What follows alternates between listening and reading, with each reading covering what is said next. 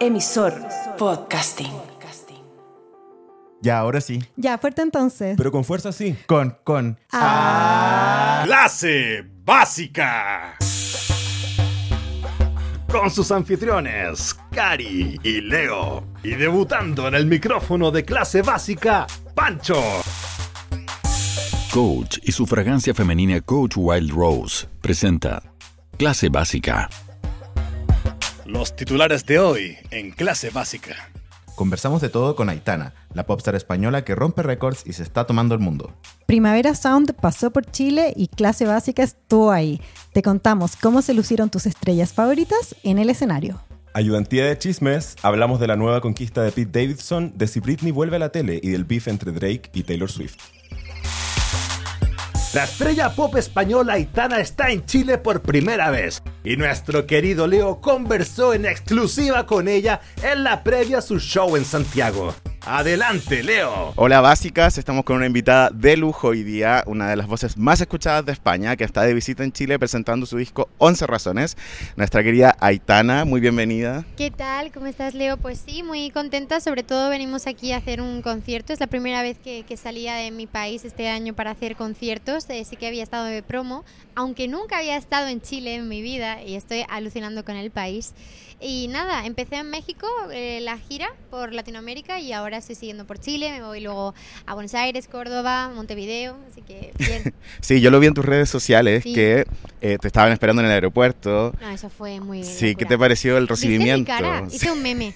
Literalmente hice un meme porque digo, es que es para hacer un meme. Yo llegué y me decían, o sea, estaba hablando como el equipo con mi manager y todo y decían, oye, ¿por dónde vais a salir? Sería conveniente que salieses por una puerta como trasera. Y yo, ¿qué dices? Digo, porque una puerta trasera, eso yo no lo hago nunca. Y además, yo decía, en Chile que nunca he venido, no me va a conocer mucha gente, o sea, no, no os preocupéis. Si hay alguien, obvio, quiero ir a saludarles y conocerles. Eh, y fue como, bueno, sí, pero es que hay bastantes personas y yo, "Mm, da igual, no pasa nada. Yo en mi mente como, bueno, habrán 10 y ya voy a ser feliz porque hayan 10 personas, o sea, son muchas.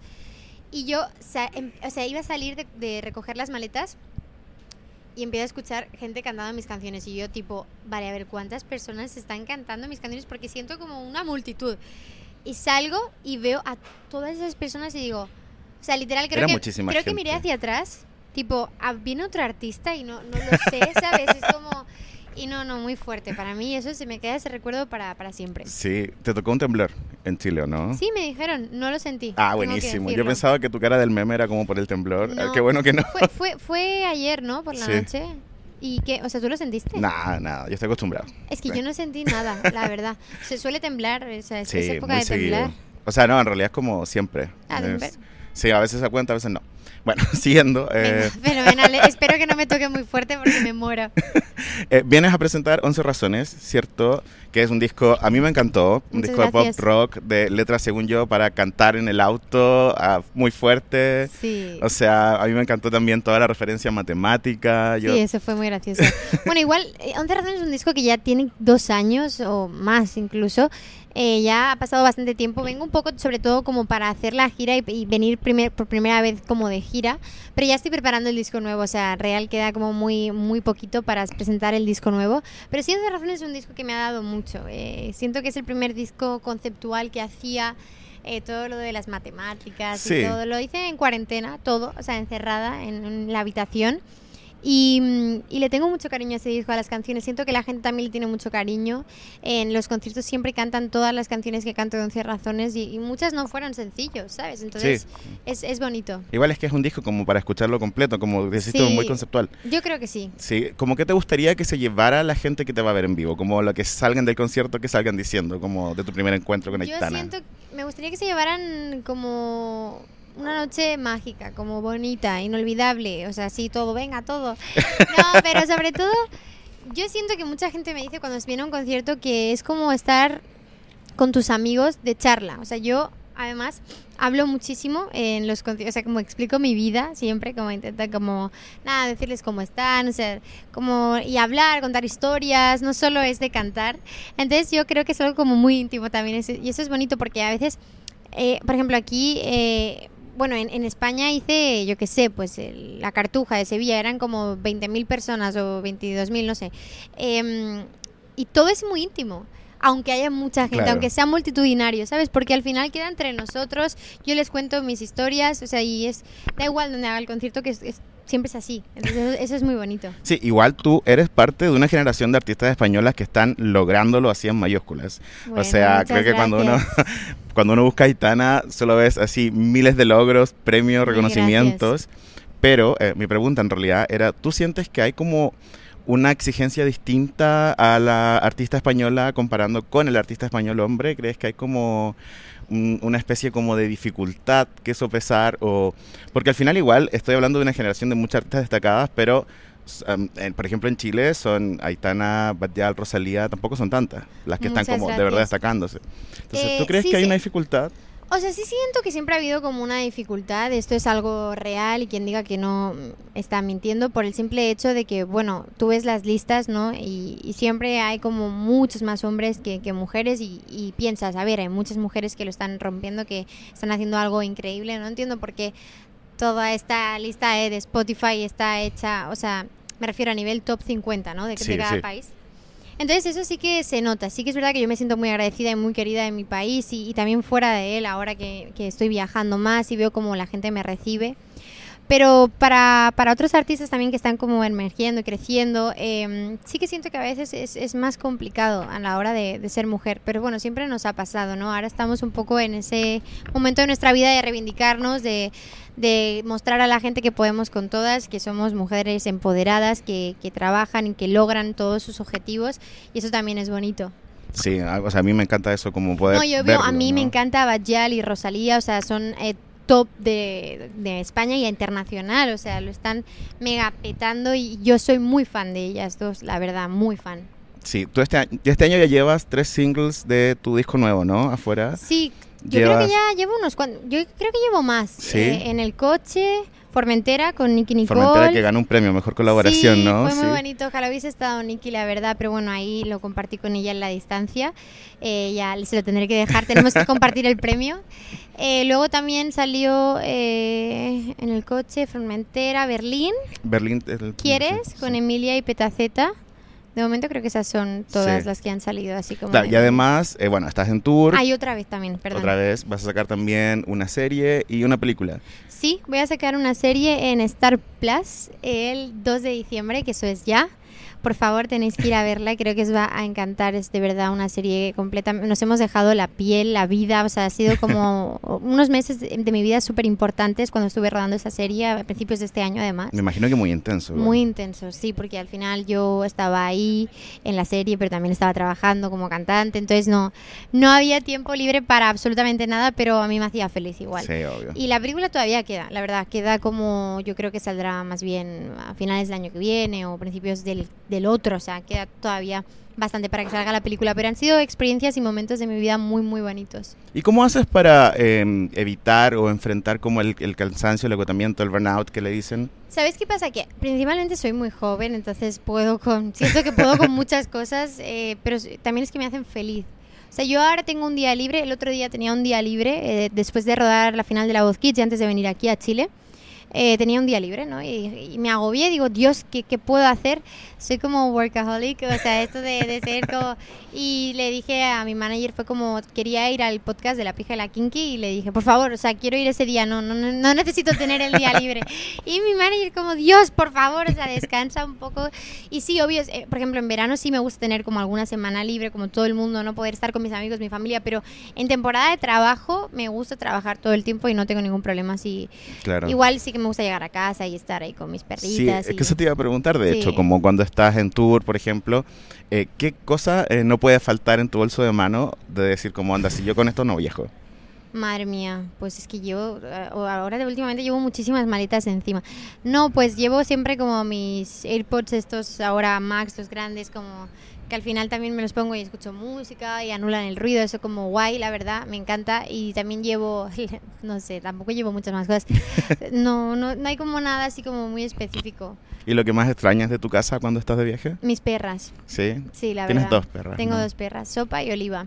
Oliva está un poco rebelde, la verdad, pero Sopa, eh, es que Sopa es muy buena. Con sopa puedo ir a todas partes y no, no me la lía. Y a Oliva la amo, pero todavía está, es un poco cachorro. Ah, ya. Me la lía un poco más, pero bueno, está en ese proceso, Oliva, de, de aprendizaje. Estamos en eso. Y ella está mona. Sí. Bueno, hablemos un poco de la última. Cuéntame un poco de eh, cómo pudiste diferenciar a Aitana de Candela. Yo sé que son personajes muy distintos, como si tuviéramos Sí. que definirlo, pero también son cantantes, ¿no? Hay puntos en común.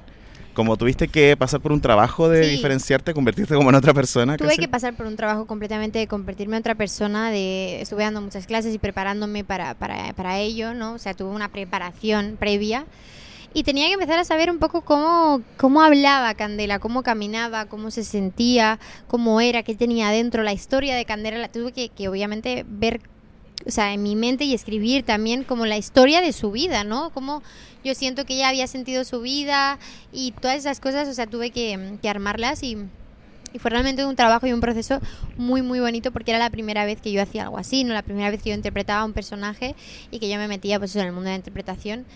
Y a- para yo a Candela me la quedo en, en mí, en mi vida para, para siempre. Somos personas distintas, pero que tienen un punto y una conexión en común que sin duda es la música. Y eso es muy bonito. Claro. Bueno, tú tienes además una comunidad de fans, como pudiste ver en Chile, imagino que en otros países que te apoyan Sí. incondicionalmente, que te aman. Eso es muy bonito, la Sí. verdad. Em, ¿Qué te gustaría, por ejemplo, que tus fans aprendieran de ti o, o recibieran de ti? ¿Sabes? Como una lección que pudieran como A mí me obtener de ti. gustaría que mis fans aprendieran o recibieran más que aprender, porque bueno, al final yo creo que a estar en paz con ellos mismos y sentirse felices. O sea, antes me preguntaba, estábamos aquí haciendo como em, promo y, y como vídeos para TikTok y influencers y todo, y una chica me decía, oye, ¿qué, ¿qué consejo me darías para alguien que quiere como conseguir un sueño? Principalmente me, me quedo flipando que me haga esa pregunta y yo, yo me, me quedaba así y le digo, bueno, yo no soy nadie para dar consejos, pero sí que siento que necesitas estar como en paz contigo misma y no perseguir un sueño como con las ansias de eh, tengo que llegar, tengo que llegar. Sí, por supuesto, tienes que tener ese objetivo, ¿no? Y luchar por ello. No todo es tan fácil al final, por No, mucho. obvio. No podemos ser hipócritas, no podemos decir, vas a luchar y lo vas a conseguir. Bueno, conseguirás mucho, pero también tienes que tener un golpe de suerte si somos realistas en la vida, pero Claro. pero obvio, si contra más luches, más cerca vas a estar de, de eso, ¿no? Pero yo creo que es importante como disfrutar del camino.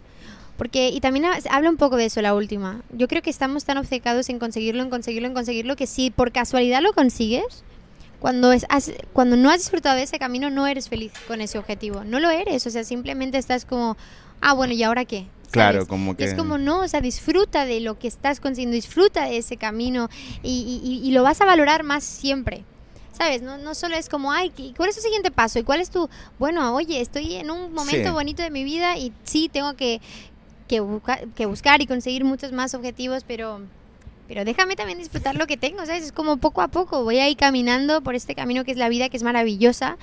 Y, y mientras tenga salud y mi gente esté bien, todo lo demás, secundario, ¿sabes? Es como, Sí, es que también hay como una cultura de, Sí. de que tienes que lograrlo a toda costa, de que tienes que darlo todo por lograrlo y a veces uno se olvida que también hay que parar, disfrutar, como ver lo que uno ha logrado, mirar hacia atrás. completamente disfrutar lo que tienes. Es que eso Sí. también es súper importante. Es que si no, siempre estamos en el, en, el pas- eh, en el pasado, en el futuro. Siempre estamos en el futuro, en lo que quieres conseguir, en lo que quieres conseguir y dices, bueno, ¿y lo que estás consiguiendo? ¿Sabes? Es como poco a poco. Bueno, igual, como una persona que está muy, muy arriba en la cultura, obviamente hay personas que ven en ti un blanco donde disparar su mala onda, donde disparar sus frustraciones o su machismo, ¿por qué no decirlo? ¿Cómo te relacionas con los haters? ¿Tienes algo que decirles? No, o sea, yo siento que cuando alguien es muy, muy, muy, muy hater, inevitablemente es muy fan, porque está siguiendo Está mucho tu, ca- tu carrera, ¿no? Entonces, ahí, ahí ya no opino, porque digo, bueno, no sé, algo tiene que, algún problema tiene que tener personal con su vida o con lo que le pase y, y- y eso también es duro, ¿sabes? Cuando de repente tú tienes cosas en tu vida que no están funcionando y, y- tiras toda tu, tu mala onda y tu mala energía en alguien, es porque realmente algo en ti no está funcionando bien. Y a mí, sinceramente, me da pena y me entristece. Entonces, tampoco me paro a, a pasarlo mal. Y luego están, obviamente, las críticas constructivas que son, o sea, las que tiene que haber. Obviamente, nadie te va a, a estar haciendo así todo el tiempo de que bien lo haces. No, haces cosas bien, haces cosas mal y está bien que todo el mundo te, te diga, pues, pues eso, también lo que ve mal, eh, mientras sea con respeto, creo que eso es lo más importante. No, ah, vaya mierda, esto no. Es como, mira, esto no me ha gustado, no es mi estilo. No, no voy a seguir escuchándolo no voy a seguir viéndolo, lo que sea.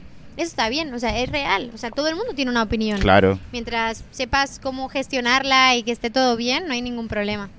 Y ya está. Creo que esas son las críticas que más valoro es- y más me llevo. Y muchas veces aprendo también de ellas, ¿sabes? De, oye, creo que esto no lo has hecho bien por tal cosa y tal cosa.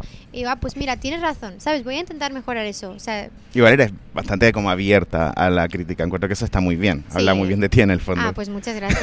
Gracias. Oye, y tu lista de colaboraciones, yo estuve investigando, es envidiable, son Ah, no, muchísimas. muchas gracias. Eh, ¿Hay una colaboración que no hayas hecho hasta ahora que te gustaría hacer? Bueno, he hecho, o sea, Mira, he hecho este es el muchas. momento donde tus fans van a poner a comentar así el arroba del artista que, No, que es digas. que no es tan fácil, te diré. O sea, colaborar con alguien a día de hoy no es tan fácil porque siento que tienes que conectar, tienes que tener el tiempo de pararte en el estudio, de poder hacer, ¿sabes? Algo que esté bien y que las dos personas se sientan cómodas y bien. O tres, porque también se están haciendo Sí, claro. pues, canciones con tres personas y todo.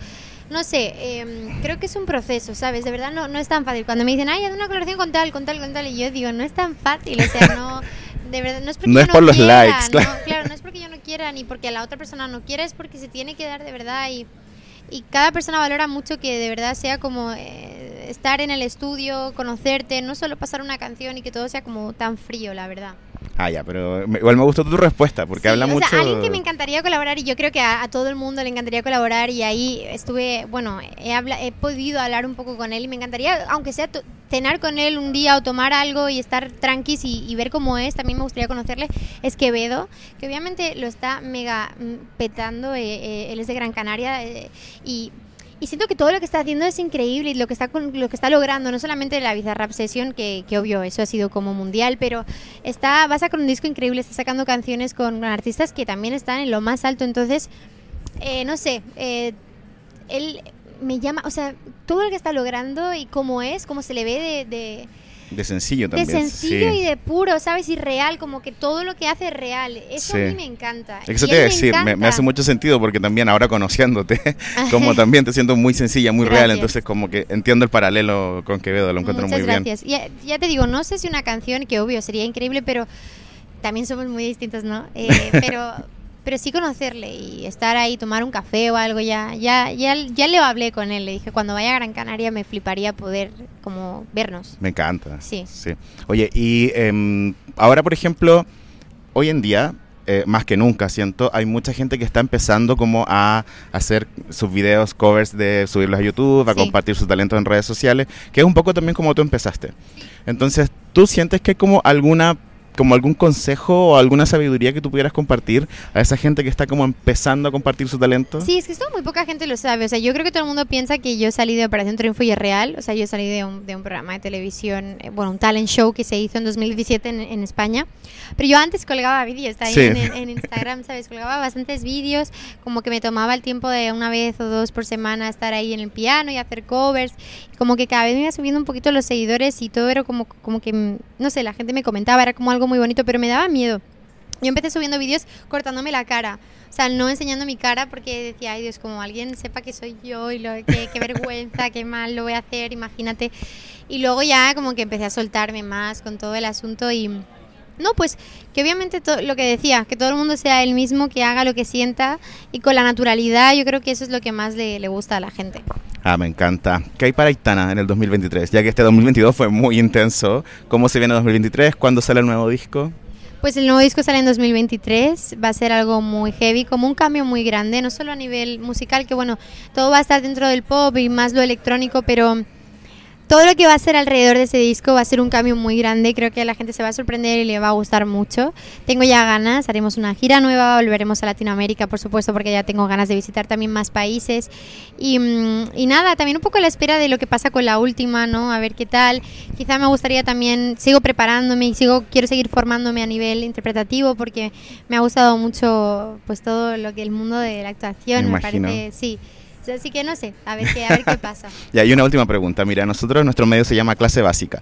Y nosotros sabemos que eh, básica, como en la cultura general, es como una- usado como un insulto. Normalmente se usa cuando hablamos de intereses que le parecen al statu quo superficiales o poco relevantes. Y son temas que normalmente le interesan a mujeres y a la comunidad LGBTQIA+.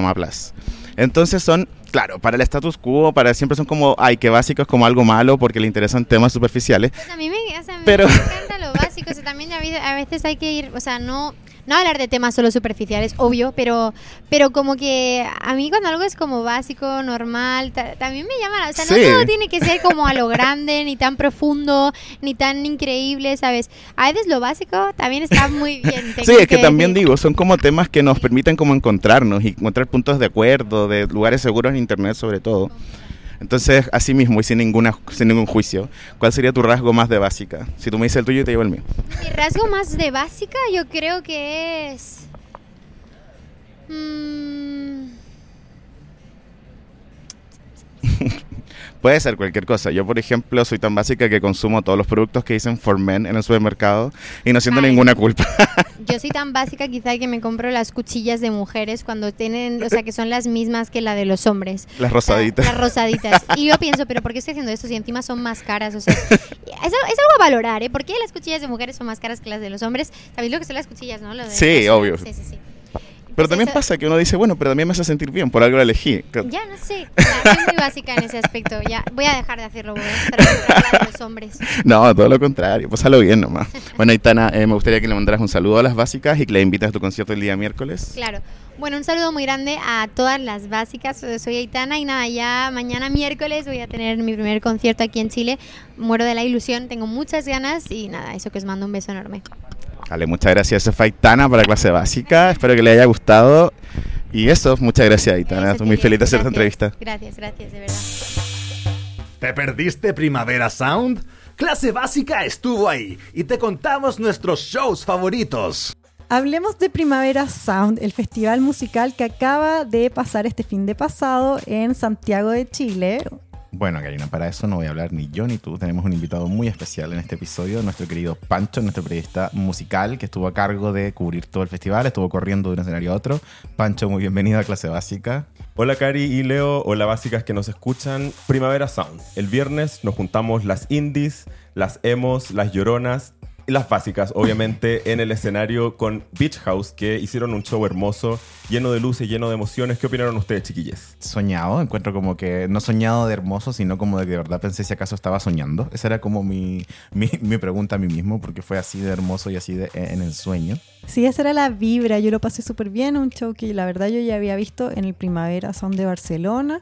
Y era realmente el mismo show. Vino el original. Mención mega especial a la intro de La Gata Bajo la Lluvia de Rocío Durcal, que yo pensaba que era del festival, pero resultó ser de la banda. Una excelente forma de terminar la jornada del viernes porque el sábado partimos temprano con Shy Girl y su propuesta que viene directamente desde Inglaterra y que nos trae Eurodance mezclado con house, mezclado con electro y que tuvo a todo el público bailando según me contaron. Ustedes no saben la forma en que yo esperaba ver a Tiger, la forma que esperaba verla, sobre todo bailar de día, verle las caras a los otros fans que no conocía. En mi mente solo yo conocía a Tiger y era una disco a las 4 de la tarde. Yo creo que todos los que estaban ahí vieron nuestras reseñas, nuestra recomendación. Yo también lo pasé increíble. Fue un carrete con la mejor vibra. Para partir me encantó. Hermosa la chica tímida además, onda, ese look, wow, devoró. Se veía hermosa. Y otra que se veía hermosa y que ocupó ese mismo escenario un par de horas después fue la chilena Liz, que presentó un DJ set eh, con un eh, grupo de bailarinas, bailarines, eh, que según yo eran de la House of Keller. No sé si tenemos esa confirmación, pero sí sé que habían algunos miembros de la House of Keller siempre representando, eh, lleno de éxitos, remixes de que la Liz ha hecho de la música popular que está sonando en todos lados. No sé cómo la pasaron ustedes, chiquillos. Es que Liz no defrauda, Liz ya tiene una carrera armada increíble y que está cada vez mejor.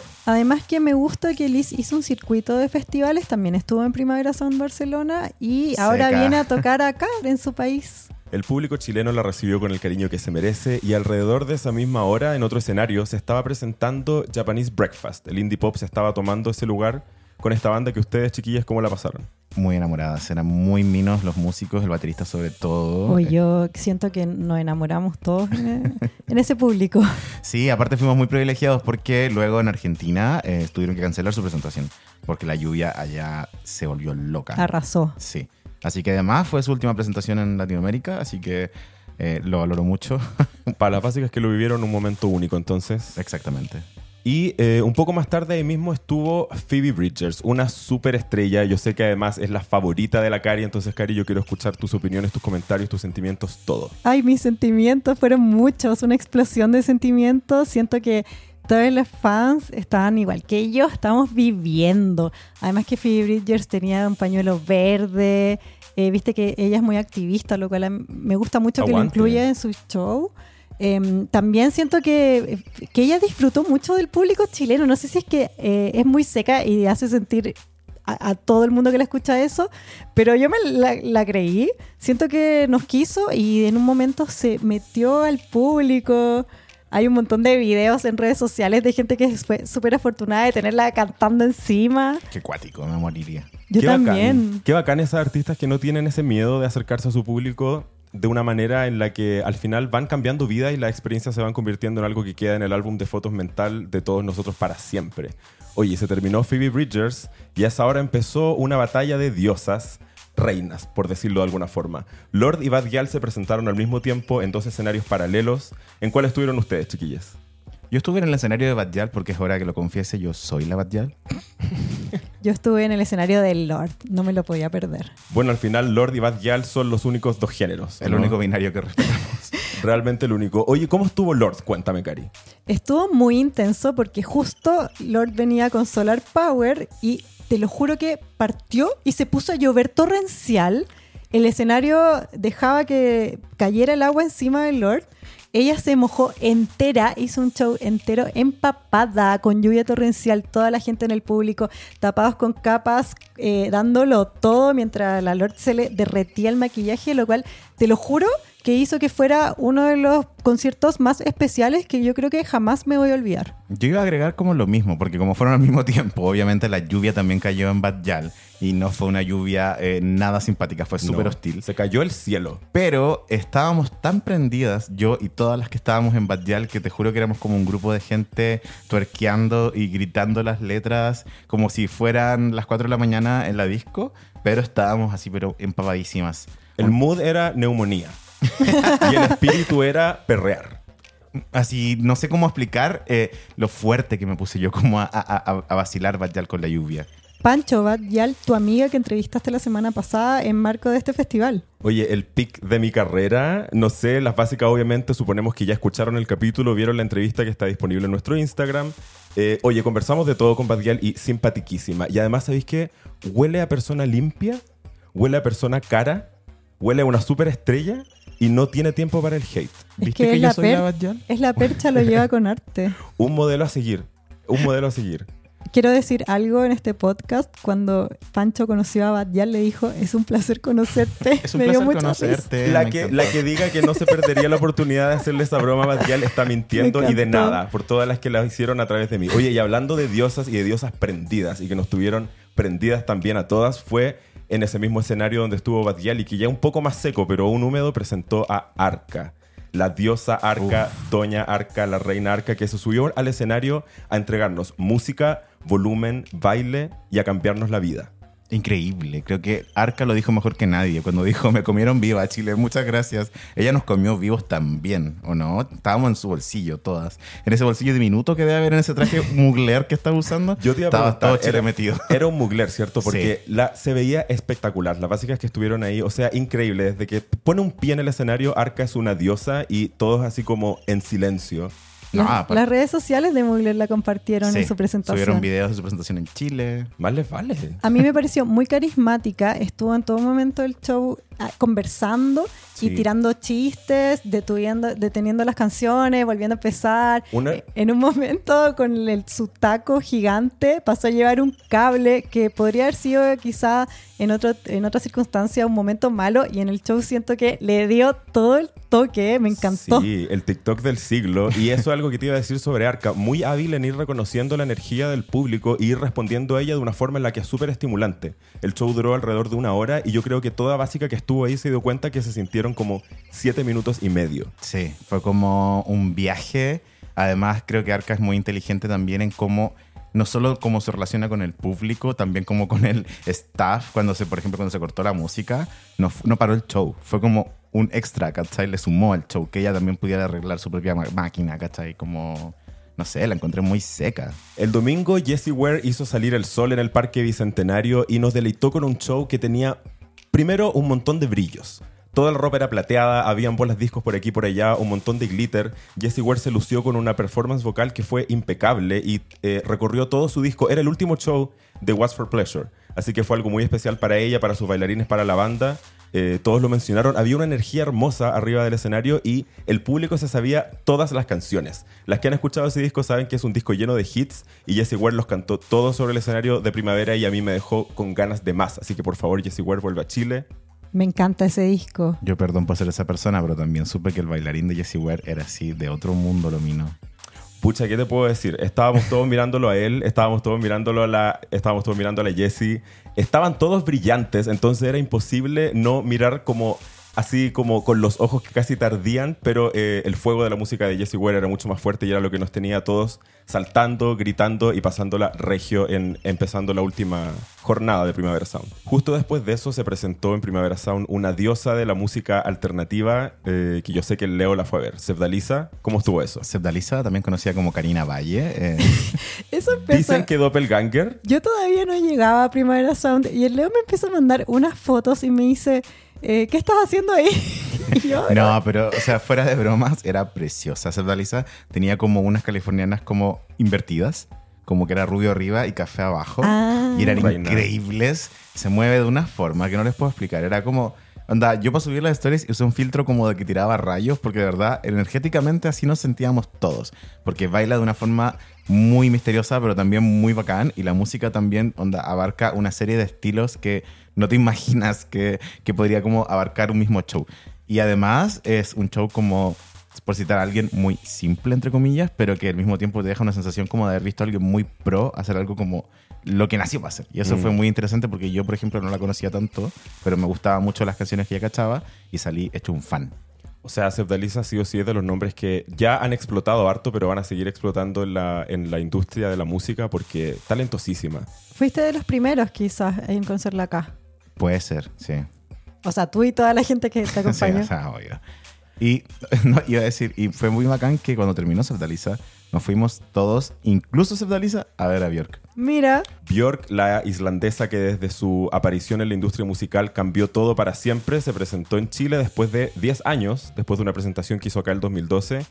Y las básicas que estuvieron ahí, las básicas que lo vieron por la historia de sus amigues, saben que fue un momento surreal. O sea, era como, era como estar en un ritual en el que se estaba mo- como transformando el mundo. El sol estaba cayendo eh, en un atardecer despejadísimo donde la Björk apuntaba a las montañas, apuntaba al sol y apuntaba al público que no paraba de cantar. Sí, fue como una terapia grupal, siento, como que salimos todos más sanos de eso. Igual, eh, eh, como que era un poco como decirlo, como que te sacaba de la onda carreta y te llevaba a una onda más como un plano espiritual. Como, es que la música clásica siempre encuentra su camino hacia tu corazón, porque Björk tocó junto a la Orquesta Sinfónica Nacional Juvenil y la Orquesta Sinfónica Estudiantil Metropolitana combinadas. Además dirigidas por Bjarni Freeman, mi marido. Marido, marido de todo el público que vio Björk ese día. Marido también de un par de gente de la Sinfónica. Como tú veías en las pantallas, como mientras ellos tocaban, miraban a su director de orquesta y ahí había amor. Oye, por cierto, la voz de Björk se mantiene igual desde los 90. Si tú has escuchado Venus as a Boy, si has escuchado de sus primeros éxitos, ir a verla en vivo es ir a escuchar esa voz convertida hoy día en un fenómeno musical que no tiene comparación. Es que, ¿sabéis qué? Igual era increíble el público, como que había así niños de 12 años que vacilaban todas las canciones, papás de 60 años, onda, gente llorando, gente como abrazándose, tenía una onda. de Es que era uno de los números más consagrados del lineup de Primavera Sound y cumplió. Cumplió definitivamente. Björk dejó boquiabierto a todo el público y de nuevo, esperando por más. O sea, Björk, por favor, vuelve a visitar nuestra hermosa cordillera. Sí, es como, además le cantó una canción a las montañas, le dedicó Hyperballad. Fue muy lindo. Fue sí, un momento para llorar, definitivamente. Hablando de sentimientos, la que se presentó un poco después de Björk fue Mitski, potentísima en el escenario. Viene con una carrera que cada vez tiene más eh, fans alrededor del mundo, con una carrera que cada vez, con la que ella cada vez más define su figura y su personaje dentro de la industria del pop y eso le ha permitido colaborar con un montón de artistas pop mucho más consagradas y que le han abierto la puerta de un nuevo público al final. También creo que es súper importante el factor de que Minsky está pegando en TikTok. Sí. O sea, Mitski además es como... Igual eh, creo que eso es como lo bueno de este festival en general, ¿no? Que era como puros artistas que están pero arribísima en los charts, como que están en el número uno. Y Mitski es un ejemplo claro como de, onda, ¿por qué estar en el número uno? Onda, en vivo era así muy potente, sus fans estaban sintiendo, pero ya los que les faltó sentir en Björk lo sintieron en Mitski. de la nostalgia de Mitski salimos de golpe con la energía increíble que entregó Charlie XCX apenas se subió al escenario. Un golpe de fuego, una explosión vocal, corporal, escénica, de todo y que nos tenía todos saltando desde el segundo uno. O sea, Charlie pisó el escenario, se veía estupenda con unos lentes oscuros y nos estuvo coreando desde el inicio. Era uno de los shows más esperados por las básicas. Eh, estaba repleto. O sea, estaba repleto desde temprano. Como que las básicas empezaron a llegar, los fans, las fans de Charlie empezaron a llegar súper temprano. Eh, y después de un rato era imposible encontrar puesto. Sí. Y la única posibilidad era unirse al océano de sentimiento. No, aparte que, eh, o sea, el día sábado hubieron rayos en el cielo y el día domingo el rayo fue Charlie XCX, a Lighting. Eh, increíble cómo ella sola se echó a todo el público al bolsillo, cómo el escenario gigante eh, no necesitaba más que solamente a Charlie XCX, su tecito con, con miel, supongo, porque estaba medio enferma. Y, y el público, o sea, como que también era un show que el público era tan parte del show como ella. Y eso no pasó en todos los shows. Creo que Charlie XCX lo domina demasiado bien. Era muy eufórico porque también siento que era una fiesta, pero sumado a que todo el mundo se sabía las letras. Yo creo que como la Charlie estaba un poco enferma, que el- eh, ella usó como recurso eso de que ponía el, el micrófono al público, pero lo, lo divertido, lo que encuentro que lo hizo especial o muy entrete es que todo el mundo se sabía las canciones. Sí, Eso quiero, es. Quiero ocupar este espacio para pedirle disculpas personalmente a toda la gente que estaba delante mío, como la Karina, a las que les grité brum brum en su oreja. Oye, yo quiero pedirle disculpas a la persona que confundí con un amigo mío y que le salté encima, lo molesté 10 minutos y de repente se fue chato y yo ahí me di cuenta que no era mi amigo. Bueno, para ahorrarle la demanda a la Cari, ojalá que esa persona esté escuchando este podcast en este momento. La Cari es una persona buena y no quería hacerte sentir incómodo. Qué vergüenza. Nada, también. eh, es que Estaba en la onda de la- Charlie de la tenía una actitud muy de una tocata punky, pero Sí. con- como llevado al mil y en esteroides y, y loco, ¿cachai? Y eso fue bacán, me gustó mucho. Como si no fuera suficientemente loco, después se presenta al mismo tiempo Travis Scott y Caroline Polachek. De nuevo los dos géneros. Los dos géneros, esta vez de verdad. Los otros dos géneros, sí, los otros dos géneros. Yo voy a confesar de que yo fui a ver a Travis Scott y no me siento culpable. Me gusta desde que tengo Tumblr. Es el papá de la hija de una de mis amigas, ¿cachai? Es el papá de Stormy, Sí, Stormy Webster, sí, la hija de Kylie Jenner. exacto. No, también es, de la nue- del nuevo bebé que aún no tiene nombre. También. No es menor que un miembro adyacente de la familia Kardashian haya estado en tierra chilena. Eso Es ya es canon. Eso ya es una efeméride básica en sí, un Sí. hito para nuestra cultura. No, mira, y también, aparte de estar mega mino y mega ripped, eh, Travis Scott es un caballero porque le mandó un saludo a Bjork. Dijo que era su inspiración, que se sentía muy como, ¿cómo se dice? Como muy honrado de poder estar tocando en el mismo festival que ella. Y que si es que acaso estuviera viéndolo por casualidad, onda le dijo Bjork, I fucking love you. Y eso es como... Qué lindo. Muy Hermoso. lindo, sí. A mí me pareció que el- de una buena manera, que era como estar en el infierno, como vacilando con el fuego, salían unos fuegos de repente el escenario, unas visuales de, de demonios, muy loco, con un Travis Scott eh, que se veía el- en las sombras como su perfil, sin polera, muy loco, muy loco. Yo cuando dije, este show está, pero ya Savage, fue cuando estaba grabando y estaba la gente así, Travis, Travis, y en el público se veían unas muletas, así como celebrando a Travis. Tú, persona que estaba con muletas celebrando a Travis, eres un ícono.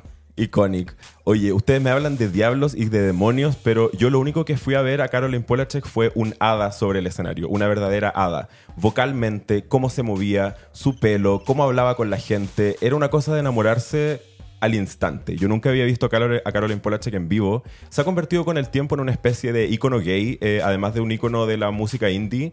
Y había mucha población LGBTQ más en el público coreando con euforia éxitos como So Hard You Hurting My Feelings. O sea, ¿Hiciste. ¿hiciste la- el baile? en- entre estábamos apretados en el público, pero yo creo que todos hicimos con las pocas capacidades que tuvimos el TikTok de Caroline Polachek solo porque estábamos al frente de ella y era como, ¿me verá a mí? ¿Me hará subir al escenario? Increíble, su voz, su música, sus canciones, emocionante. Em, su voz tiene una cosa que se proyecta como hacia el cielo, algo que va más allá del micrófono y que tiene que ver con su calidad interpretativa y su calidad vocal y técnica que es eh, de un artista de primer nivel y que tenemos mucha suerte de haber recibido acá en Santiago de Chile. Te sientes como bendecido, te noto. Sí, me tocó y todavía tengo un brillo que me acompaña. Caroline Polachek cantó frente a mí y no volví a ser el mismo jamás. Con el sentimiento y el talento de Caroline Polachek terminamos la última jornada de Primavera Sound y a mí me queda una pregunta y yo creo que mi respuesta ya la tengo lista, pero no estoy seguro. ¿Cuál fue su show favorito? Ay, qué difícil. Es muy difícil. Es difícil. Mira, porque en experiencia, obviamente, eh, perrear bajo la lluvia cantando tremendo culón es para mí mi momento favorito. Pero no voy a dejar afuera a Björk por eso, no voy a dejar afuera cómo Charlie XCX me miró al tercer ojo por eso, no voy a dejar fuera cómo descubrí, por ejemplo, lo mucho que me gustaba hacer Dalisa sin saberlo antes, ¿cachai? Sí, o sea, Caroline Polachek me cambió y todo, pero la fantasía disco de Jessie Ware me dejó flipando todavía. O sea, volví a escuchar su disco de nuevo como que fue el primer día. Yo siento que el show de Lord fue muy especial, siento que va a ser un show icónico en su carrera y me da mucho gusto que haya sido en Chile y yo haber podido estar presente. Siento que fue muy especial. De verdad está casi imposible elegir un favorito, porque ahora que lo pienso también, no sé, Mitski, me encantó cómo sonó, me sorprendió mucho cómo sonó. Yo no- Tiger era una persona que venía como ya años queriendo escucharla en vivo, ¿cachai? Entonces tampoco voy a decir como que pasó sin pena ni gloria por mí. Al contrario, siento que me cambió, ¿cachai? Yo lo pasé demasiado bien en Charlie XCX. Siento que boté toda la frustración y en pura energía positiva en esos rayos electrónicos de Charlie. Amé. Y no sé, por ejemplo, Travis Scott a mí como que también me pareció un show que quería ver hace mucho tiempo y que también, eh, como decía, me hizo ver un personaje de Keeping Up with the Kardashians en vivo, ¿cachai? No se le puedo negar. Además que a Phoebe Bridgers yo la estaba esperando hace mucho y un show que también me encantó. Siento que superó las expectativas, la sentí tan cercana. Ay, es muy difícil tu pregunta, Sí, Pancho. o sea, show favorito, todos. show favorito Primavera Sound. Ah. Todos a los que fuimos. Lo que pasa es que el lineup estaba muy bueno. Eso es- lo mencionamos al inicio y es verdad. Y yo creo que vale la pena repetirlo. Es un afiche que no habíamos visto en Chile de esta naturaleza y esperamos que para la edición 2023, que ya está confirmada, se repita un poco en naturaleza, ¿o no? Sí, siento que todo el mundo vivió un festival distinto y había lugar para todos. Un sueño cubrir Primavera Sound estos tres días. Un saludo, un abrazo cariñoso a todas las básicas que nos saludaron, que nos reconocieron, que nos entregaron su buena onda, sus ganas de seguir y que estuvieron ahí apañando con nosotros en unos shows que estuvieron, pero imperdibles. Así que sí o sí, el otro año yo estoy instalado ahí desde el primer día. La neofarándula no tiene descanso y clase básica tampoco. Te contamos los chismes imperdibles de la semana. Quiero aprovechar que está el Pancho para que revisemos las noticias de la semana. Bueno, es una cortina. Sí, estamos en familia para revisar las noticias de la semana. Bueno, más que eso, como vamos a pasar por como un repaso de los chismes o las... Algunos de los chismes más interesantes que nos dejó la semana y que tiene que ver, como todo buen chisme, con peleas. Estuvo alto en chisme esta semana. Me encantó que las semanas sigan así. Necesitamos contenido para pasarlo bien. Sí, se acabó la pandemia, se acabó el encierro, se acabaron las excusas. Salgan a pelear estrellas del mundo ahora ya. Primera noticia. Quiero que hablemos de algo que estuvo publicado en el Instagram de clase básica. Si aún no has ido al Instagram de clase básica, ¿qué estás esperando? Ahora. Arroba clase básica. Who are you? Anda Sí. ahora. sí. Where are you if you are not in clase básica? Drake entró al ranking Billboard. Sí, al Y- top 10 de Billboard. Hasta ahí todo bien.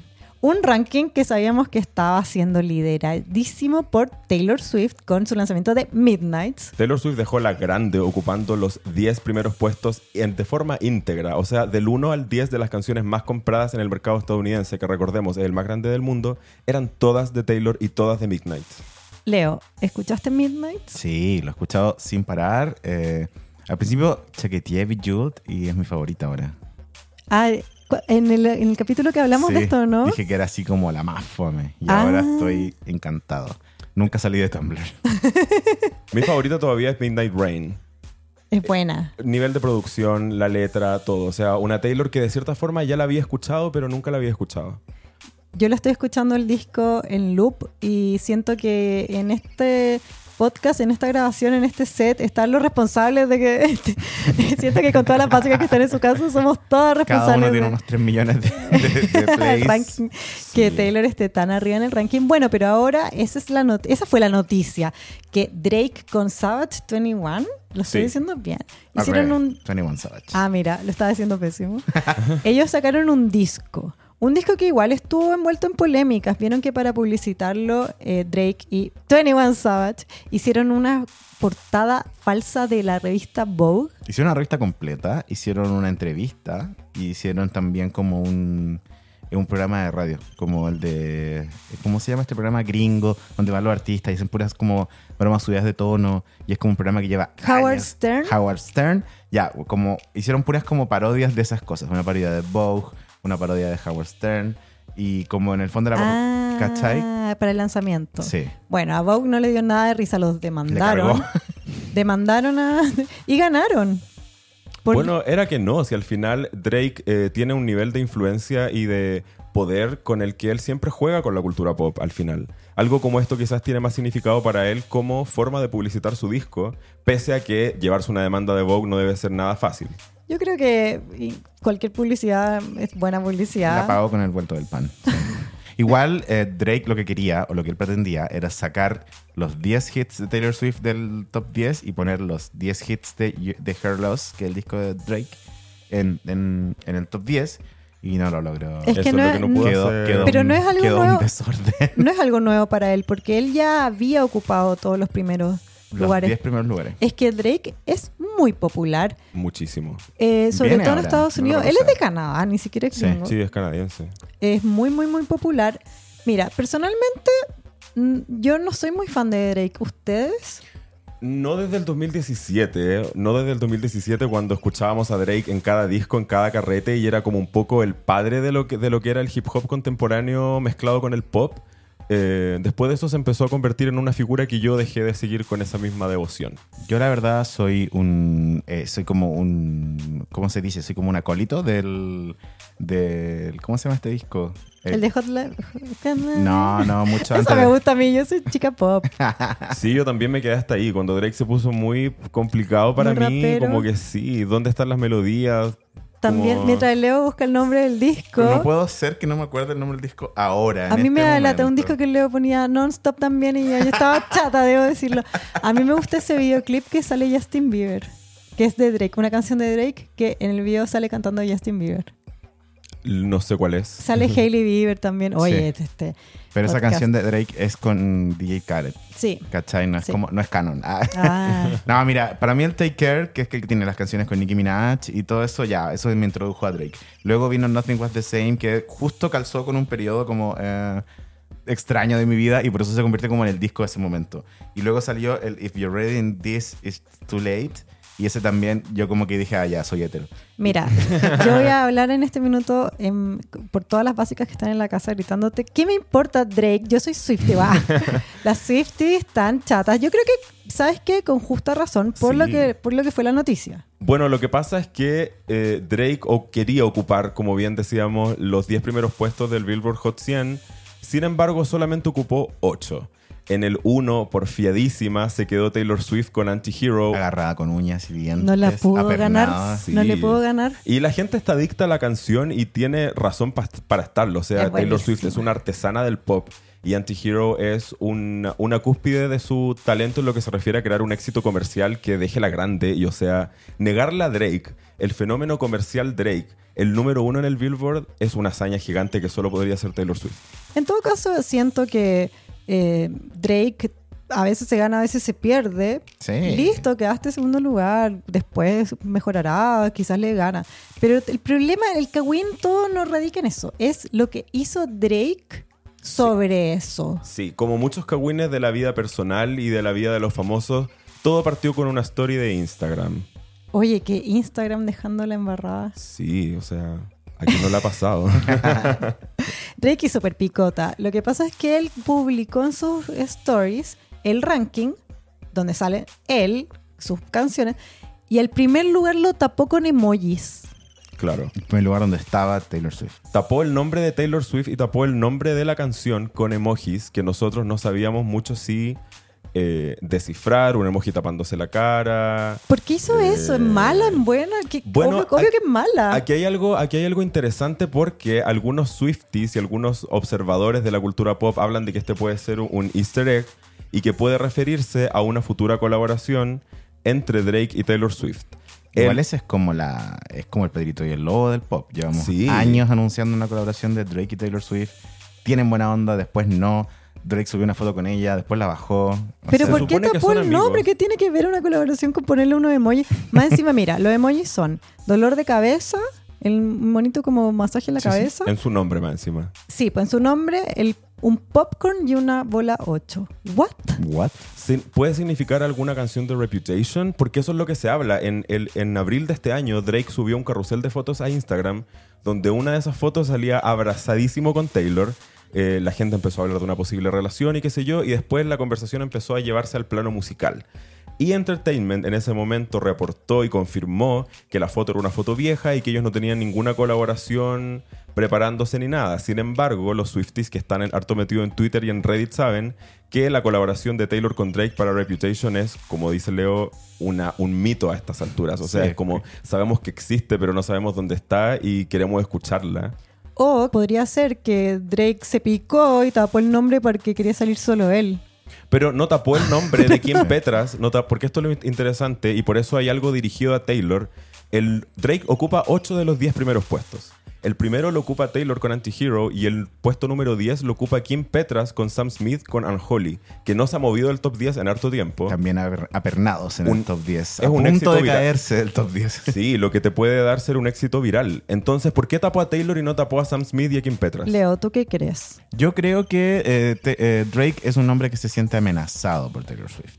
Y no así se siente amenazado por la comunidad LGBTQ y más, que siempre lo perdonamos y lo escuchamos de nuevo. Ese es el problema. Gays, pónganse de acuerdo. Pero ¿cómo eres Drake con ese nivel de éxito y le tenéis mala a Taylor Swift? Es que no creo que sea mala, creo que es más bien sentirse amenazado, creo que habla como de miedo más que mala, ¿saben? Mm. Como... Lo de la colaboración no te lo compráis. No, no, eso no. Es Pero como- ¿no gustaría escuchar a Taylor en una colaboración con Drake o no? Hemos Yo cre- escuchado a yo Taylor creo con que va otros a pasar. raperos, son todas decepcionantes. No, eh, Quote Bad, me. Blood, Bad Blood con Kendrick Lamar. Quote me. No, buenísima. Bueno, tú lo dices. Ustedes básicas en sus casas, ¿qué creen? Buen, mala onda, envidia, un- una colaboración, un easter egg. Claro, estamos frente a una estrategia de marketing que son las que nos tiene como acostumbrados Taylor Swift y Drake. Ambos son muy buenos en eso. O estamos frente a un feud. Cualquiera sea la opción, que entrete este cowboy. Sí, me encanta, el- eh, en especial porque habla de artistas que están intentando mantener relevante una discusión que en cultura pop es interesante y que es ver a los artistas interactuar entre sí. Eh, en octubre de este año, The Sun, que sabemos que es medio cuestionable, pero que de repente tienen rumores que terminan siendo verdad en, en otros tiempos. En octubre de este año, o sea, hace muy poco, The Sun hablaba de que, de que ya estaba a punto de salir la colaboración entre Drake y Taylor Swift. Pero de nuevo, estamos enfrente a una historia que se ha contado y desmentido miles de veces antes. Sí, The Sun es súper mentiroso también. Yo creo que solo nos queda ver qué pasa, pero de que está bueno el Kawin, está bueno el Kawin. Saben que otro Kawin me encantó de esta semana. Una nueva relación. Déjame adivinar. El pololo de Hollywood. El pololo de Hollywood lo hace de nuevo. Mi El pololo polo- de mi Leo. pololo también, quiero decirlo. El pololo de Leo. Sí. Se trata de Pete Davidson, el comediante ex SNL, que ya no está en Saturday Night Live, No, que fue el programa que lo catapultó. Ex de Kim Kardashian. Sí, ese es su título más importante para mí. Sí. Con, eso con eso partimos del Ex de. Ariana Grande. Ex de Kate Beckinsale, ex de Phoebe, ay, ¿cómo se llama? Que es de Bridgerton, Phoebe Bridgerton le decía yo. ex de Kaya, eh, Kaya Gerber. O sea, ya, bueno, lo de Kaya Gerber fue como una cita. Ya, pero. no, no, también ex de mm, esta actriz que cada vez que hablo de Pete Davidson se me olvida su nombre, que actúa en, en, esa serie de Netflix. Ya, esto ya lo hemos pasado. El ex de todas, de todas las famosas, la más linda. Un, un magnetismo que nadie en Hollywood sabe. O sea, una pregunta que le hacen ya recurrentemente a los artistas. ¿Qué le ven a Pete Davidson? Eso era lo que llenaba los comentarios de todos los portales de noticias que reportaron de esta relación. Así como, ¿por qué? O sea, Em Rata, una de las mujeres más bellas del mundo, reconocida a nivel transversal, mundial por eso. ¿Por qué está con este comediante que al parecer lo único que hace es fumar marihuana y reírse de su ombligo? Bueno, M. Rata salió a decir, no, no, no cuestionada por esta relación, sino que anteriormente, cuando tuvieron una campaña publicitaria juntos, le preguntaron como qué ven las mujeres en Pete Davidson, porque le va tan bien. Y Emrata dijo que es porque Onda es un hombre muy sensible, que habla muy abiertamente de su salud mental, que es muy bueno con su mamá, que, eh, que como que no hay mucho de eso en Hollywood. Y lo, como que en el fondo alabó su autenticidad, ¿cachai? ¿Acaso es el nuevo pinchemos como que te pregunten y decir, bueno, me tinca, me tinca eh, en rata tirando señales para ver si es que algún día había una relación en un futuro? Al final, Pete Davidson, un, un- el talento más reconocido que tiene es que es un hombre divertido y un hombre divertido es accesible emocionalmente. Y yo supongo que eso es eh, atractivo suficiente Sí, en una industria como la de Hollywood. Conquista el mino chistoso. sí. She let me hit it cause I'm goofy. Bueno, M. Rata también viene saliendo de un divorcio hace muy poco, dos meses diría yo que se más finalizó. Ma- em, Más, encima, en Rata la línea es que tuvo guagua, empezaron los rumores de infidelidad, se divorció, ¿cachai? Después hubo rumores de que ella estaba con Brad Pitt. Después hubo ese TikTok hermoso de la persona que supuestamente se encontró el anillo de un rata en la playa. ¿Lo vieron? ¿No? bueno, en TikTok hay una chica que dice así que se encontró el anillo de Rata en la playa. Y se pasa todo el rollo de que quizá la Rata lo tiró al mar y llegó hasta la orilla, etcétera. Pero es el mismo anillo, pero probablemente no sea real. Pero amo la teoría. Sí, Yo, yo encontrándome un anillo en el parque forestal y asumiendo que es así de Caroline Polachek cuando pasó por Chile. Quiero decir que toda esta noticia, es importante destacarlo, está fundada en nada. Es solo un rumor que hay en el portal de MOA. Les voy a contar para las que no saben. De MOA es un Instagram donde la gente común puede mandar tips de que vieron a celebridades, de que saben eh, tips por sus trabajos, por ejemplo, todo en plan anónimo. Y de MOA se dedica a compartirlos sin verificarlos. Claro. Entonces, de este nuevo romance, no hay ni una foto, no hay una confirmación de parte de ninguno de los dos, pero sí debo decir que algo debe tener ese rumor, porque muchos medios, como revistas de corazón, no, no los más importantes, pero sí algunos lo levantaron como una verdad, la nueva relación entre Pete Davidson Es que y creo que pasa por el, por el lado de que eh, si es que nadie lo desmiente Claro, en varios días. Dos ¿cachai? mega figuras. Sí. Igual, después de que Rata anunciara de que hizo noticia diciendo que ya no creía en la heterosexualidad, de que, bueno, eso igual no le prohíbe que le gusten los hombres, pero la levantó como una figura LGBTQ y más nueva, o, o no nueva, siempre ha sido un medio bisexual, pero era como que ya derechamente descartaba la heterosexualidad como, como su existencia. Sí. Lo reportamos en clase básica, así que si no lo han visto pueden ir a buscarlo en las historias destacadas. Hace poco también Emrata, que solo no tiene nada que ver, pero quería decirlo, tiene un podcast invitó a Julia Fox. Amo. Quería aprovechar la oportunidad de, De hablar no, de solo Julia. nombrar a Julia Fox. Tiene unos minutos para hablar de nuestra señora salvadora Julia Fox. Hablaron de hombres también. Eh, también hay ahí como una semiconexión porque eh, se dice que Pete Davidson terminó con Kim Kardashian por, en parte, las amenazas de muerte de Kanye West hacia él. Muy denso igual. Sí, igual hemos hablado harto de este tema en clase básica. eh, y claro, o sea, estamos hablando de que Pete Davidson es un hombre sensible, que es muy abierto sobre su salud mental, que es muy transparente. Y entonces imagínate a ese bebé que estábamos describiendo eh, frente a la maquinaria de insultos y de, y de bully que es Kanye West, ¿cachai? Como cualquiera se aburre igual. Claro. Quizás estaba chato el drama y Emrata representa diversión. Ella está en pleno rebound. Siento que Pete Davidson es el paso obligado después de una separación muy importante, quizás. Puede ser. Un corte de pelo, una cita con Pete Davidson. Totalmente. El rito de paso. Sí, qué linda es Emrata. ¿Les gusta la pareja? O sea, me gustaría más ser yo la pareja, pero está ¿De bien. quién? De Ah. cualquiera. De cualquiera. No, no soy regodión. A mí en verdad me gusta porque me gusta que la Emrata esté un poco liberándose de un discurso súper pesado que la ha acompañado por hartos años en la cultura pop eh, y que tiene que ver con eh, culpas que ella no tiene de representar lo que representa y espero que Pete Davidson pueda hacer un, un escape y un darse cuenta un poco de lo que decía Kim cuando estuvo con él, así como no tengo por qué estar tan preocupada de tantas cosas, puedo simplemente como tirarme en la cama con él a comer helado. Eh, Eso, eso es lo que yo le deseo a esa pareja, que estén a esta hora, ahora, tirado en la cama comiendo helado, viendo alguna serie en Netflix. Es verdad. Siento que Emrata lo va a pasar súper bien. Yo quiero lo mejor para mi amiga. ¿Sabes qué? Quiero hablar ahora de otra amiga, otra figura que hizo mucha noticia esta semana. Hablemos de Britney Spears. Britney Army, levántate. Si Claro. estás en tu casa y eres de la Britney Army, levántate ahora. Britney Spears tuvo varios comentarios. Bueno, ella ahora usa sus redes para Sí. hacer noticia. En el fondo no está haciendo entrevistas, no está haciendo... Lo último que supimos profesionalmente de Britney fue su colaboración con Elton John, que un poco murió en el olvido. No sé si estoy siendo injusta. Eh, Britney O sea, fue una buena forma de volver a la música, pero no necesariamente como... Un buen tema.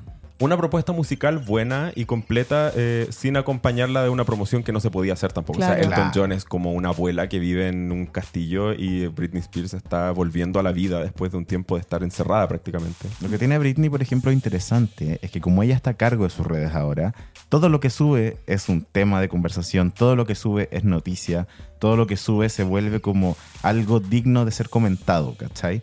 Y eso eh, es un estatus de leyenda que, por ejemplo, otros artistas no pueden hacer. Porque son su, su- su alcance no es tanto, ¿cachai? Como Britney Spears, sea lo que sea lo que haga, como yo siempre he dicho, todos tenemos una opinión. Y ahora Claro. como que está un poco más en- en- en control de esa narrativa. En todo caso, una de las razones por las cuales hizo noticia no fue porque ella levantó el tema de conversación, sino que Britney le contestó a una famosa que dio una entrevista y la nombró. Se trata de Millie Bobby Brown y Leven de eh, Stranger Things, la serie de Netflix. Ella es una chica joven, eh, está, eh, siento que cada vez más famosa. Su papel en Stranger Things como que la catapultó a la fama máxima. un está poco por- creciendo ante nuestros ojos Sí, sí, ¿no es hace varios cierto? años. Sí. La gran promesa. También está pololeando con el hijo de Bon Jovi, que es, son como una it couple para la gente joven. Hoy es, es amiga y se junta a comer y a tomar once con Mariah Carey. Oh God. Bobby Brown. Mira. Sí, También que- era amiga de Drake, lo cual era un poco creepy.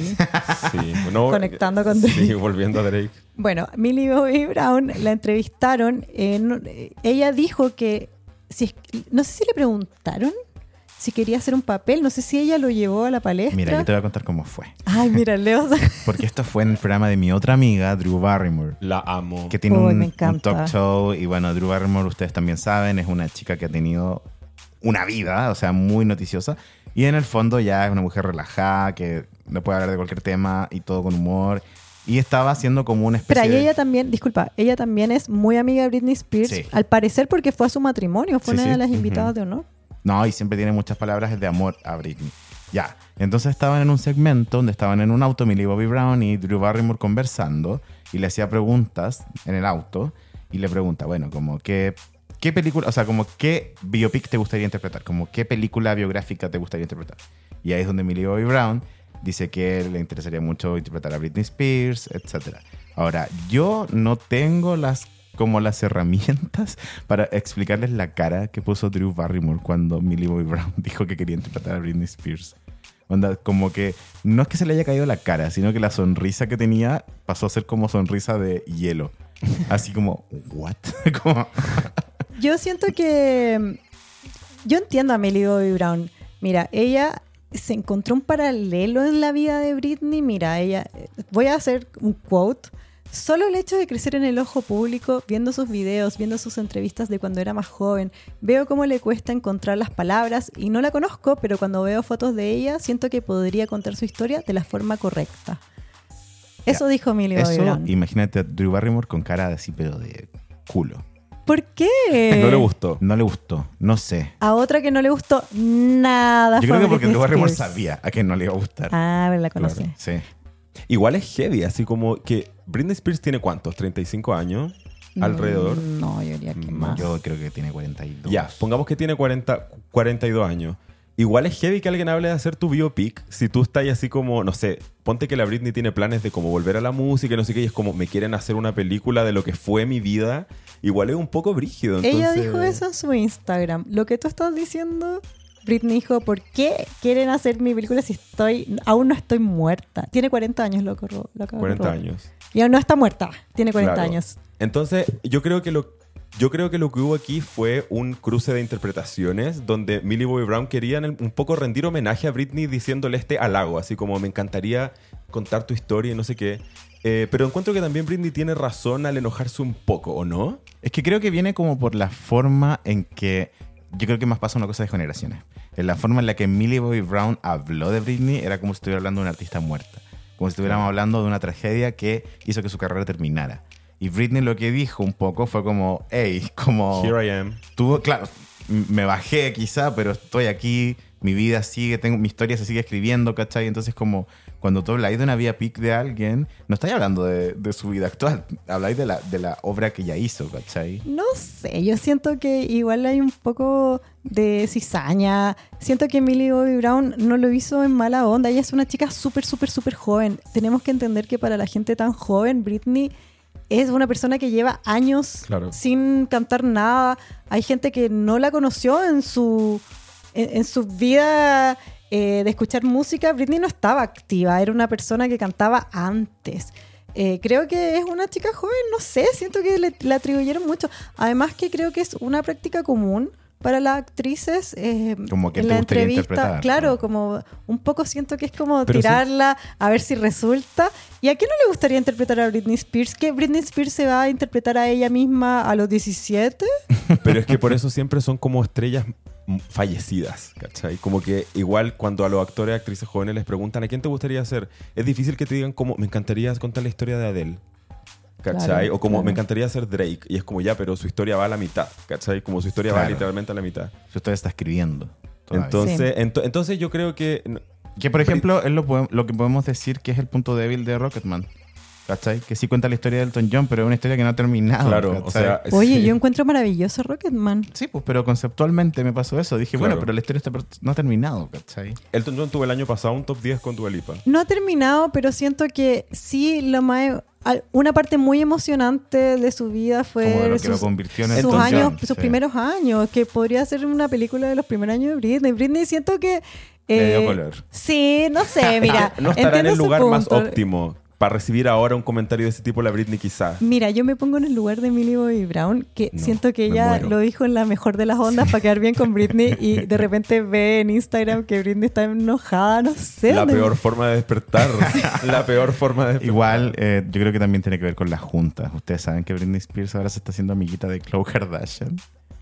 El otro día, eso quería decir también, el otro día subió una foto de Chloe y dijo, yo quiero su pelo. Alabando Y- su pelo, sí. Pero también dijo, es hermosa. Y yo me imaginaba a Chloe Kardashian Leyendo eso. leyendo De eso como... Britney Spears. Su autoestima, o sea, imagínate Britney Spears te dice que eres hermosa y de la nada. Y Chloe fue una dama, le comentó así como, Britney, eso es producción, son como 12 horas, como de verdad no, yo no soy así de hermosa, le dijo. Love her. Sí, así como- Muy real, Chloe. Sí, le dijo así como Britney, eso es como muchas horas de peluquería, de producción, bla. Obviamente yo no soy así de hermosa. Y yo así, Chloe. Sanemos. Hashtag sanemos. Quiero que Britney sanemos. sea amiga de Chloe. ¿Sabes qué? Yo que estoy viendo las Kardashians y estoy al día, es- siento que la Chloe está yendo para arriba. En un momento Courtney era la hermana del mes, la, la destacada, y siento que ahora es Chloe. ¿Puede sí, ser? aparte que la Kardashian, o sea, ya es porque ya estamos pasando a Kardashian. Pues siempre Ups. pasa, siempre pasa. Pero es que las Kardashian, eh, por ejemplo, en todo lo relacionado a la Met Gala, la Kim tomó un papel como de muy protagónico, de como de ya, onda, Chloe, tú vas a hacer esto, ¿cachai? Onda, y como que un poco tomó el papel que antes tomaba Chris, de organizarlas a todas. Entonces, en ese papel, si Kim va a ser la nueva Chris, Chloe, ¿quién la nueva sería? Kim. ¿La nueva Kim? Claro. ¿Cachai? Y eso me encanta. Claro. Es su momento de ser la bonita, de ser la portada. Eh, No, ser- y también con, con la bendición de Britney, que la encuentra hermosa. O sea, quienes. Aparte, Chloe. Que no- uno no necesita nada más y aparte Chloe se crió probablemente escuchando a Britney. Sí, es, es de esa generación donde como que Totalmente. ella vivió su adolescencia bailando Crazy, Hit Me One More Es Time. verdad. Es que ¿quién no? Que- y que ella te Millie diga... Bobby Brown, no. Déjame decirte. También Chloe tiene un pasado de que siempre le decían que era la hermana fea, como unos temas Que no con era su legítima. imagen. Pero también de- que le decían que era la gorda, la hermana fea. Sí. Eh, y ahora que Britney diga que hermosa, Validación. sí, muy, muy. Yo Y- y estoy que- muy feliz por Chloe. Sí, y que, y, que, y que viene a sumar para ella algo bacán en un año que ha sido igual bacán para, para Chloe. O sea, en la Met Gala, Una estrella. un ángel. Hermoso. O sea, sí. Volviendo a Britney Spears, habíamos dicho que ella lo último que había hecho era esta canción con Antonio, súper buena, igual a mí me gusta. ¿A ¿Ustedes Sí. les gusta? Sí. Sí. Eh, hay eh, trabajo en el horizonte de Britney Spears, eso también fue un tema que salió esta semana. Al parecer, viejas conexiones laborales pueden volver a encenderse de la mano de, una, de, uno, de, uno de los dueños de un espacio televisivo más importante en la cultura americana, que es Simon Cowell. Simon Cowell que mm, Amado y odiado en clase básica. es una figura polémica. Amado por muchas, odiado por mí específicamente. No necesito, que, nadie- no No. necesito que nadie me apoye en ese odio. Tiene Fábrica una- de popstars. Sí, Sí. pero también tiene una faceta mala y una buena. Como que tiene su momento. Mira, es que yo tengo un detalle. ¿Ustedes vieron esos videos que están dando vuelta por Twitter y por TikTok que son como, esta es, eh, ¿cómo se llama? Eh, Kelly Rowland, cuando armó como jurado, armó como a las Little Mix. Sí, Ya. Y después salía otra, la que armó a One Direction. Nicole Training Nicole- de las la Nicole. Scherzinger. Sí, que Scherzinger también es- dice este, este, este. Ya, y decían como, ¿qué onda el talento de estas mujeres para reconocer una void band? Y, ¿what the fuck hacía Simon Cowell? Sí, yo pensé que Simon Cowell era el que de hacía ser, eso. así, aparte de ser abusivo, yo pensé que él hacía eso. Yo también. Y no. Hasta hace tres segundos. Sí. Así que me, me subo a tu bote de cuál es, la, cuál es tu gracia, Simon Cowell. como abusar verbalmente de la gente. Wow. Britney Spears estuvo en el programa The X Factor, donde Simon Cowell, no estoy muy clara si era productor, pero siempre anda metido, como es como el, el hombre tras esos eh, concursos, sí, sí. concursos de talentos de voz. Que realmente, digámoslo, son castings. Sí, o sea, en el fondo como... eh, Mira, en este mismo episodio tenemos una persona que hizo toda una carrera a partir de haber sido eso. Sí. Entonces siempre representan una oportunidad, ¿cachai? Entonces está bien. Democráticamente funcionan, ¿cachai? Sí. Britney Spears estuvo una temporada con Demi Lovato, Simon Cowell. Eh, eh, recordemos que era en pleno eh, drama con el conservatorship. Sí. Nosotros en ese momento, cuando Britney estuvo en la tele, no sabíamos No que lo estaba pasando tan mal. No teníamos idea. Y esta semana la noticia fue que Simon Cowell la... No sé si es que la invitó, pero plantó las semillas para una posible vuelta de Britney Spears a la TV. Claro, en, Wow. el fondo, en el fondo lo que dijo fue como, Britney, si tú estás interesada, nosotros estamos interesados. Le dijo, hay pega, que está sí, bien. hashtag hay pega y hay pega con nosotros, con quienes aparte ya tienen una relación laboral eh, preexistente. Lo que yo creo que para alguien que está viviendo lo que vive Britney ahora, eh, sin duda debe ser una ventaja, ¿cachai? Llegar a Igual- un lugar donde esté segura, no sé. Yo siempre vuelvo a lo mismo y es que creo que Britney se merece su tiempo, se merece Sí. su espacio. Eh, nosotros como parte de los medios de, de farándula y todo, obviamente que nos encantaría tener como una reina activa trabajando, dándolo todo. Pero Britney es como el ejemplo vivo de que eh, estas cosas toman tiempo, ¿cachai? Claro. Sí. Y de que ella también está súper dispuesta como a tomárselo con calma, que no hay un apuro, Sí. ¿cachai? O sea, Eso Simon Cowell. Simon Cowell dice que él habló por teléfono con Britney. Dice que hablaron tres horas, de que se llevan súper bien. Solo dijo cosas lindas de Britney. Dijo que era súper inteligente, que era todo lo que estos tipos de programas necesitaban. Eh, y Britney se habló tanto rato con él y tiene una buena relación. Quizás sí está preparada para volver. Probablemente, ojalá.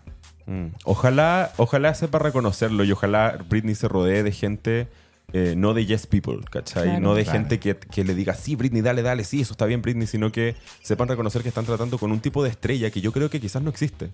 Porque todas las que han vivido lo que han vivido Britney han, han sucumbido. Y en el fondo Claro. Britney está de a poco, gracias a las redes sociales y a sus fans que han, se, man- se han mantenido fieles por décadas, volviendo a configurarse como un tipo de estrella que no sé a quién la puedo comparar. ¿Cachai? Yo por eso siento que es tan eh, gatillante para Britney lo que dijo Millie Bobby Brown. Millie Bobby Brown no se dio Sí. cuenta de lo que dijo, pero Britney siempre dice lo mismo, que ella debería, por lo que pasó, debería estar internada, debería estar muerta, debería estar alcohólica.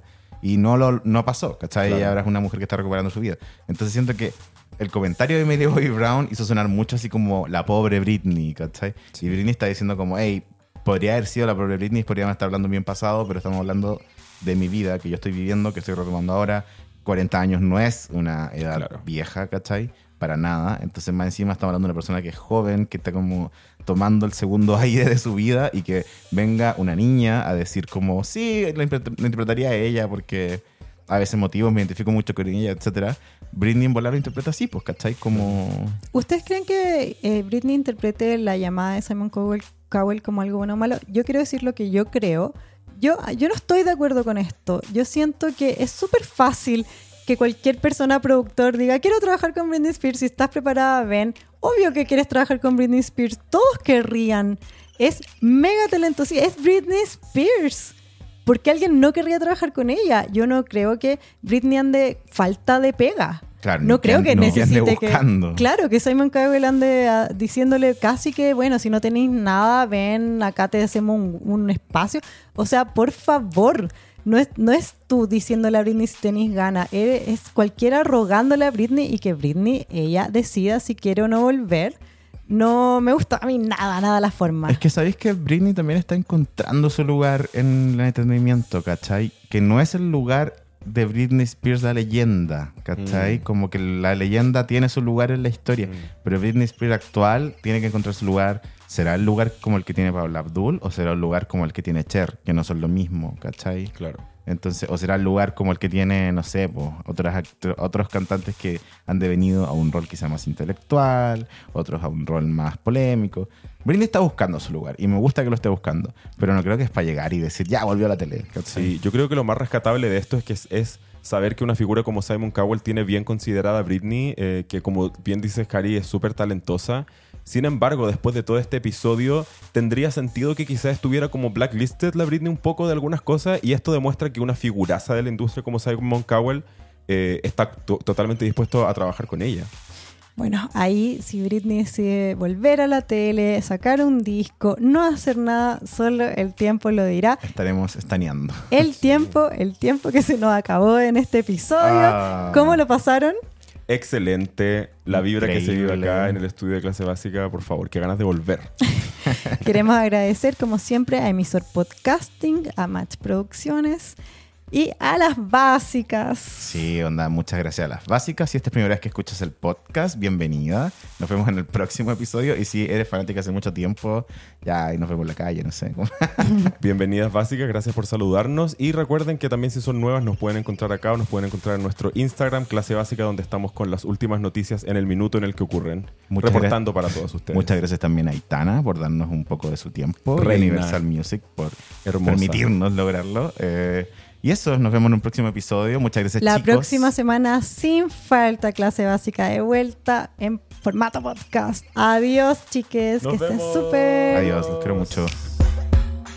Coach y su fragancia femenina Coach Wild Rose presentó Clase Básica.